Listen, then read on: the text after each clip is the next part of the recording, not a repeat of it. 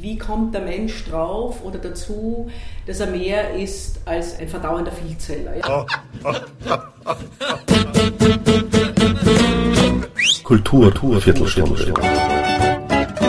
Die Podcast-Reihe von www.kulturwoche.at.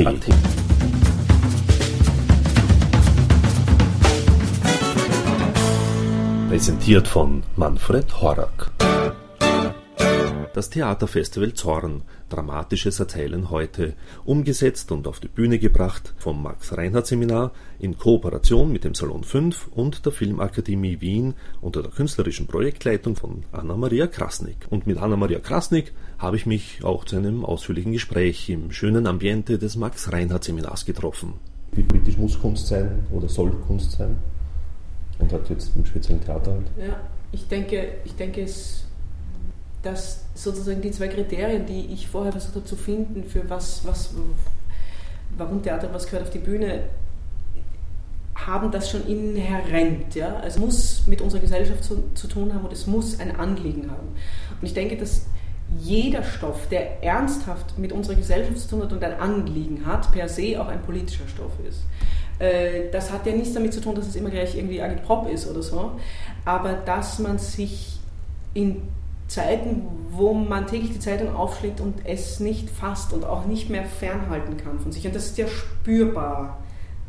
Also ich, ich weiß nicht, ich spüre das so deutlich, dass ich, ich noch als relativ junge Frau vollkommen anders aufgewachsen bin, im Sinne auch des Zorns als zum Beispiel meine Kinder. Ja? Und das allein ist ein, ein politisches Faktum in jeder Hinsicht. Und das, kann, das hat die, die Theater das Pflicht, die Pflicht, das zu, zu äußern. Das, das glaube ich schon. Ja. Wie stehst du so generell dazu, zur ähm, Europapolitik? Da geht ja viel verloren seitens der Politiker, die nicht den, ähm, die Bürgernähe vermitteln können mhm. oder die Inhalte vermitteln können mhm. oder nicht wollen. Mhm. Also manchmal glaubt man eher, dass, dass sie es nicht wollen. Mhm. Ja, das glaube ich auch. Äh, ich glaube, dass sozusagen die das. Äh, Und wie das, europäisch, um ja. zu erweitern, wie europäisch muss ein Theater sein, wo man dann jetzt wieder bei dem Fall sind, wenn Berlin nach Wien geholt wird zum Beispiel mhm. oder so. Ich, ich glaube, dass, dass sozusagen das, das Projekt Europa mal so ganz global gesagt den, den, den Künstlern, auch global, ja, auch, auch im Draufblick sogar auf Europa, äh, den Künstlern sowieso entgegenkommt. Also äh, in, ob, ob, das jetzt vom banalsten Detail wie, hallo, warum muss ich immer noch so unter meiner Steuererklärung leiden, nur weil ich in der Schweiz, Italien, Deutschland, Österreich leide, also vom banalsten bis ins Denken. Ist, ist es, kommt es den Künstlern immer entgegen, europäisch zu denken und zu arbeiten. Das ist überhaupt gar keine Frage. Das ist eine der größten Inspirationen.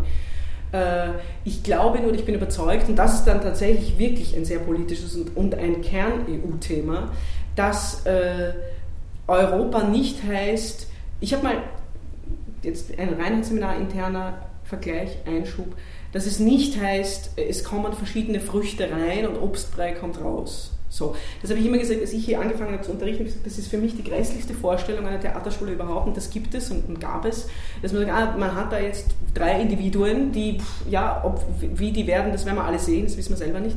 Äh, und die werden dann sozusagen durch das Reine und dann kommt Obstsalat raus oder Mus. Das finde ich grässlich. Ja? Und so wäre meine Antwort auch darauf. Also ich glaube, dass ein, ein, ein, ein aufregendes, tolerantes, kommunizierendes Europa überhaupt nur auf der Grundlage der Individualität möglich ist. Und das wäre die Aufgabe der Politik, diese beiden Aspekte mit viel, viel Arbeit und permanenter Kommunikation zu beackern und, und, und zu, zu lösen. Und da finde ich auch äh, zum Thema Zorn, dass da die Inkompetenz und vor allem noch mehr als die Trägheit äh, uns auf den Kopf fallen wird, weil ich glaube, dass die Zeit schneller ist als diejenigen, die sich um die Bewältigung dieser Zeit kümmern. Und das kann, das ist nicht gut. Was erwartest du dir von der Zukunft dann? Ich bin eher skeptisch. Also ich glaube, dass, dass, ich glaube, dass die Menschen in gewisser Weise immer mehr Eigenverantwortung übernehmen und übernehmen müssen, weil sie ja immer mehr merken, also ich bin Halbitalienerin, von da aus gedacht ist das ja der einzige politische Gedanke, den du haben kannst, weil sie merken, dass das alles nicht funktioniert. Natürlich sie auch das selbst verschulden, das ist gar keine Frage, also das ist eine ewige Spirale. Aber sozusagen, ich glaube, dass der, der, europäische Gedanke und auch der Gedanke des Erhalts der Individualität sehr stark an die, an die einzelnen Individuen, Familien, Städte, ja, also wie, wie konzentrisch sich vergrößernd, ausgelagert wird, aus Unfähigkeit zu einem Teil, und dass die das auch nehmen, weil es sonst nicht passiert. Ich glaube aber trotzdem, und da liegt meine Skepsis, dass ein, ein solches Unterfangen wie Europa, so verschieden wie es ist, einfach eine professionelle Koordination braucht. Und da tue ich mir schwer, im Moment äh, Zeichen zu sehen, dass da die tollen Koordinatoren unterwegs wären. Also ich sehe die nicht.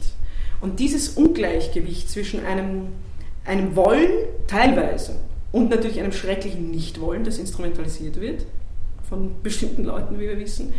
Diese Ungleichzeitigkeit zwischen der Koordination und diesen Pro- und Kontrawillen, die finde ich, die find ich, die find ich gefährlich. Die finde ich wirklich gefährlich. Hat da die, das Theater auch quasi eine Aufgabe als Orientierungshilfe für die Menschen? Ich hoffe, dass ich noch viele Gespräche habe, wo ich, da, wo ich das sagen werde und nicht immer sagen, ah, früher habe ich geglaubt. Aber im Moment habe ich schon das Gefühl, nicht, dass das Theater etwas verändern kann, aber dass es etwas aufzeigen kann oder äh, den Finger in die Wunde legen oder, oder manchmal sogar in eine Eiterbeule stechen. Das glaube ich schon. Ich glaube aber, und deswegen ist auch das für mich fast ein, also auf jeden Fall ein kulturpolitischer, aber auch überhaupt ein politischer Gedanke, dass es diese Fähigkeit verliert, wenn es am Zuschauer vorbei sich bewegt. Also diese große Chance, als ein letztes Refugium des Nicht-Virtuellen, also des kollektiven Live-Erlebnisses zwischen Menschen, ohne Leinwand und, oder auch mit Leinwand, aber zumindest auch sehr stark live, äh, das gibt es ja nicht mehr viel. Also die Exklusivität des Theaters hat sich ja ungeheuer erhöht. Nicht nur die Skurrilität, was, was ist das, die spielen was vor, sondern auch die Exklusivität hat sich erhöht.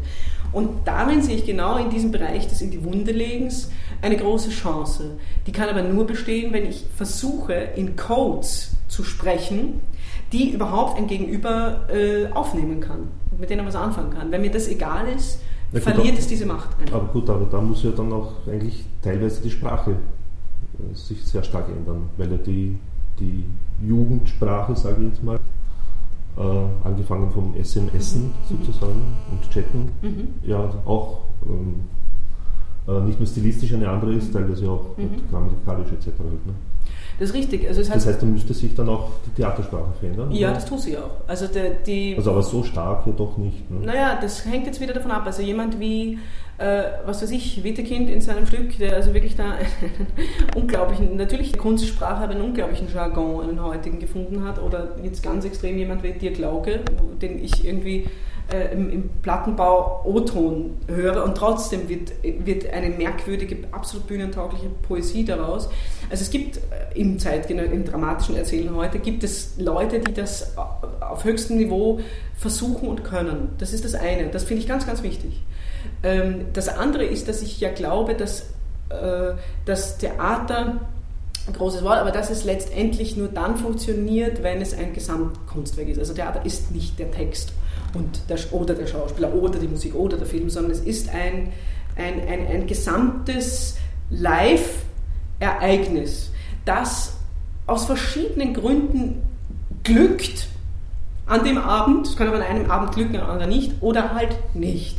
Und die Handreichung und die Verführung eines Publikums kann auf verschiedenste Weise passieren. Also ich bin zutiefst überzeugt und habe es auch über, äh, äh nicht nur überlebt, oh Freud, sondern auch erlebt, dass äh, jetzt äh, Kleist-Texte oder Jelinek-Texte oder wie auch immer, also sogenannte schwer kompatible Texte aus unterschiedlichen Gründen, absolut überspringen und glücken können. Auch für ein Publikum, das in keiner Weise ein Spezialistenpublikum ist. Das ist und war ja immer die Kunst des Theaters, da muss man heute so viel drüber reden, weil es irgendwie ein bisschen in Vergessenheit geraten ist, dass selbst sehr komplexe Umgänge und Umstände in sehr komplexen Formen einem normalen Publikum verständlich ist. Also wie ist es denkbar, dass äh, zu Euripides Zeiten mit der Wurstsemmel jemand in der Arena gesessen ist, der ja auch ein vollkommen normales Publikum war, wie wir wissen, mhm. und das dekodieren konnte. Warum? Wir sind angeblich bildungsmäßig wesentlich weiter und heute sollte das nicht klappen. Das stimmt nicht. Also das heißt, entweder diese Gesamtform schafft es, äh, hinüberzureichen oder nicht. Das heißt, hat nichts mit Anbiederung zu tun. Das wird immer verwechselt. Stichwort Euripides und, und ähm, Bildung bzw. die, die Veränderung des Bildungsstandards mhm. im Allgemeinen, der sich ja tatsächlich natürlich stark geändert und mhm. verändert hat. Aber gerade in Österreich gibt es immer Diskussionen bezüglich mhm. Bildung mhm. aufgrund der PISA und anderen Studien mhm. äh, und der latenten Analphabetisierung sozusagen halt. Äh, ja, wie, wie passt das zusammen mit, mit dem Kulturstandort Österreich?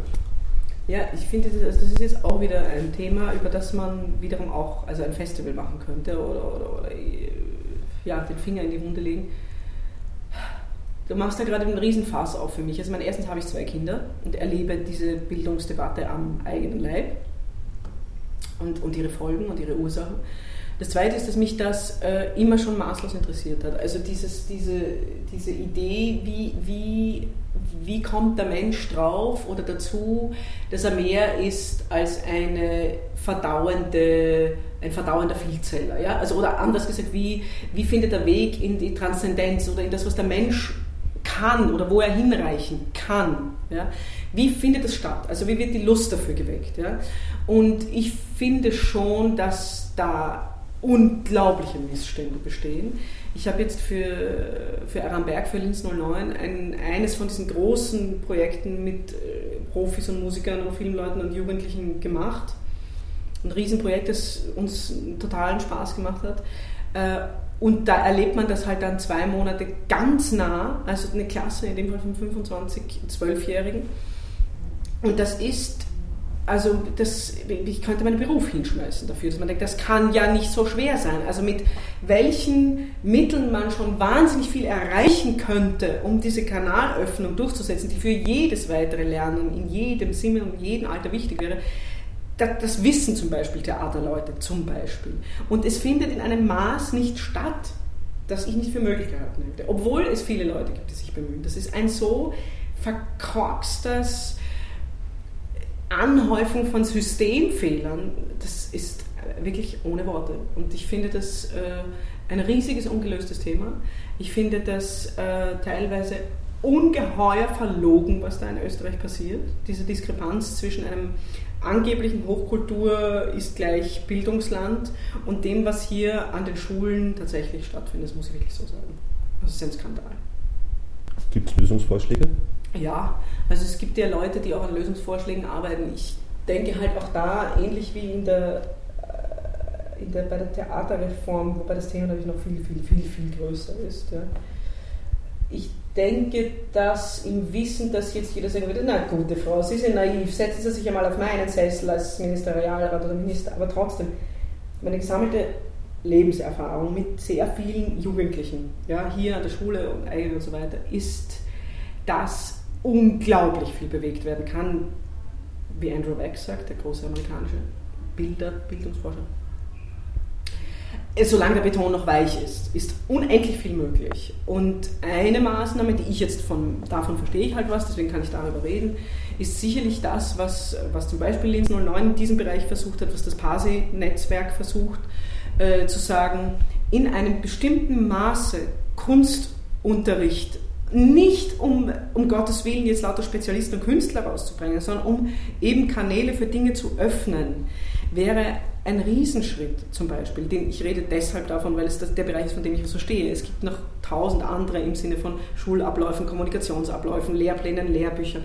Also ich kann nur sagen, ich habe ich habe hier, ich bin hier zur Schule gegangen vor 30 äh, Jahren und wenn ich das sehe, was da sich nicht verändert hat, 30 Jahre später, in einer Gesellschaft, die sich total verändert hat, dann wüsste man, dann kann mir niemand einreden, dass man nicht weiß, woran man zu arbeiten hat, weil das ist schwarz auf weiß zu sehen. Mhm. Aber sozusagen der Vorschlag, den ich als, als äh, Künstler machen würde, ist zu sagen, es wäre, glaube ich, eine unglaubliche Investition, die klug gedacht und strukturiert weder finanziellen noch sonstigen enormen Aufwand bedeuten würde, in bestimmten Ritualen, sei das im, im, im Stundenplan, da würden die Lehrer mit Recht aufschreien, sei das in Ferienangeboten, alle Eltern sind verzweifelt über diese zwei Monate, diesen Aspekt Bildung mit den Mitteln der Kunst zu systematisch zu integrieren. Dann bin ich davon überzeugt. Äh, dank Stefan Rabel gibt es ja das Dschungel Wien mhm. und noch weiter zurückgreifend überhaupt einmal äh, eine Theaterszene für junges Publikum. Ja. Es gibt ja immer wieder so Diskussionen, wie sinnvoll es ist, äh, Theaterstücke für Zweijährige zum Beispiel oder mhm. auch für Einjährige gibt es ja auch schon Theaterstücke äh, zu machen, also wobei das ja eher Tanzperformances mhm. sind, würde ich mal sagen. Ne? Ähm, wie, wie, siehst du das so allgemein? Ab wann sollte ein, ein Mensch, mhm. ab welchem Alter sollte ein Mensch regelmäßig ins Theater gehen? Mhm. Sobald er sichtbar in der Lage ist, mit seiner Umwelt in Kontakt zu treten. Und das ist natürlich mit einem Jahr der Fall. Also äh, ein, ich weiß, wovon ich spreche, ein einjähriges Kind ist absolut in der Lage, das ist, das ist ja nicht ein Unterschied des Niveaus, das ist ein Unterschied der Tools, die es hat als Einjähriger. Aber kann nur als Mutter sagen, für mich war es so, das Kind kam raus und ich dachte, das, fasse ich jetzt überhaupt nicht, das hatte mir niemand gesagt, es ist fertig.